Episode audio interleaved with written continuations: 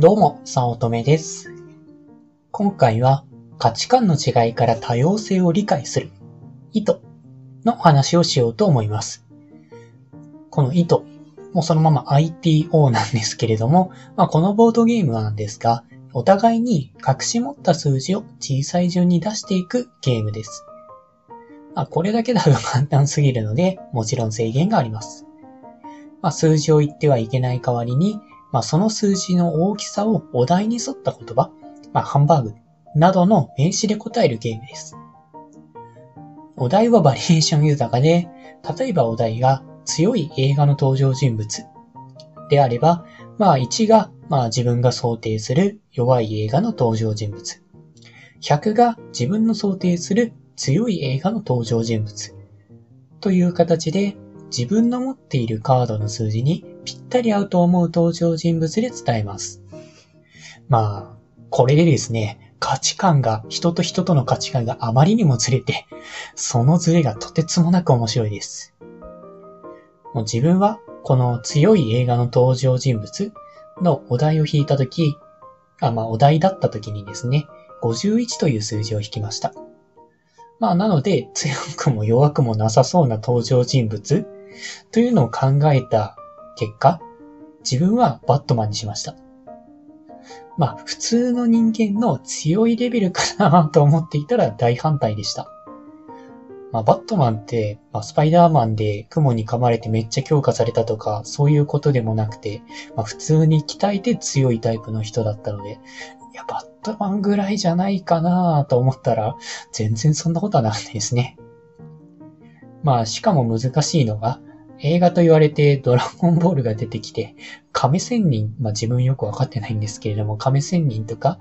もう、あとあれか、最弱で、その辺の一般人とかが出てくると、もう基準がなさすぎてどうしていいかわからなくなりますね。あの、まあ、タイトルを合わせてアベンジャーズにしたとしても、まあ、誰かがわからなかったり、まあ、逆にドラゴンボールに合わせた自分がわからなかったりと、まあ、結局のところ、映画っていうタイトル一つでも合わせるのが難しいので、まあ結局それぞれが思い浮かべる登場、まあ映画の登場人物という形になって、あの、お互いの比較がめちゃくちゃ難しいんですね。まあそうではなくて、ある程度、えー、思い浮かべるものが絞られるお題、まあ人気のあるコンビニのおにぎりの具ですかね。というお題の時も大荒れでした。これならある程度縛られてるから大丈夫だろうと思ったら、全然そんなことはなかったですね。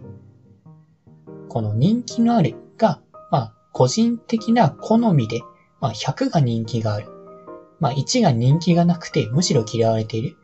まあ、これが、まあ、一般的なスタンスをきっちり確認してやりましたが、えー、それでも無理でした。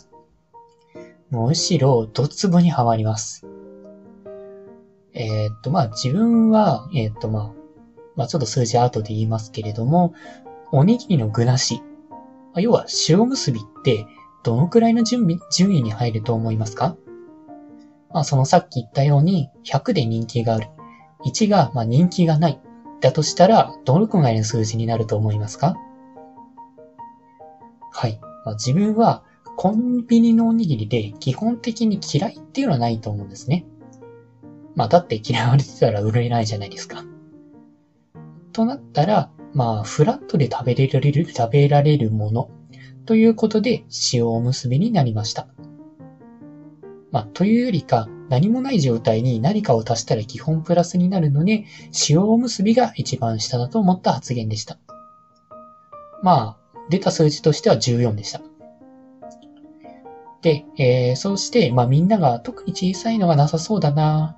と思って、まあその14を出したら、まあ5と9という自分より下の人が2人もいて、もう一瞬にしてゲームが終わっちゃいましたね。なんでか塩おむすびは大ブーイングで、えー、塩、違うな、塩おむすびが、あの、数値が低い、まあ人気がないというところになると大ブーイングで、素材の味を楽しむために必要とか、梅干しはマイナスとか、もう考え方があまりにも違いすぎましたね。いや、塩結びって何も中に入ってないんだから、それに何かプラスされたら絶対に何かしらプラスになるだろう。っていう価値観すら伝わらないのはめちゃくちゃ残念ですね。こうやって話し合いで大爆笑できるだけでも、もう十分に、まあ面白い。とても素晴らしいボードゲームです。加えていいと思ったことが、自分の考えは正しくないと思えることでした。さっきのように、主音結びが一斉に反対されるほど、まあ世間、あるいは他の人と価値観がずれていて、まあ人間というものはそういうものなんだ、ということがよくわかるゲームです。もう多様性がわかりますね。グローバリゼーションじゃないですけども、まあ日本人だけでも考え方がこんなに違うっていうのがわかるのが、まあ、もう自分は正しいと思ってたら全然違くてやっぱ面白いですね。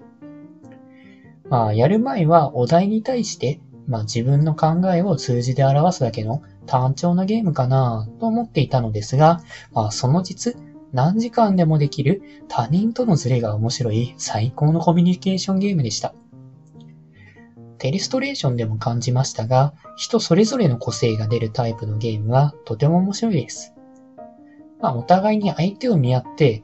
あいつ30に持ってるから、まあ自分はそれより変なやつを選ぼう、みたいにまあそもそもお題を書く、お題じゃない、数字を隠し持っているんで、まあ、お互いがわからないので、もう素でぶつかり合わざるを得ないのもポイントが高いですね。もう素の自分をさらけ出してぶつかり合うのはやっぱ最高です。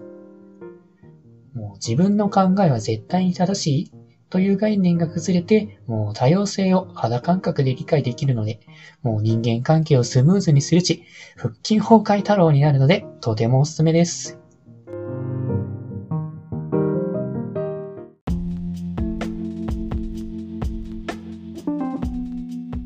今回も最後まで聞いていただいてありがとうございました。もしよろしければ、いいねやフォロー、コメントをもらえると嬉しいです。副業を始めたい。副業に挑戦したけれどもうまくいかない。という初心者の方が会社員の稼ぎを超えるためのポイントを押さえた LINE 講義を配信しています。初心者でもできる副業で本業の稼ぎを超える方法。ゼロから始める初心者のための成功法則という講座です。会社に縛られたくない。自分で人生をデザインしていきたい方におすすめで、脱サラ自由を目指せます。よろしければご登録ください。他にもメルマガなどを配信しておりますので、まあ、自己紹介の下の方に URL があるので登録していただけると嬉しいです。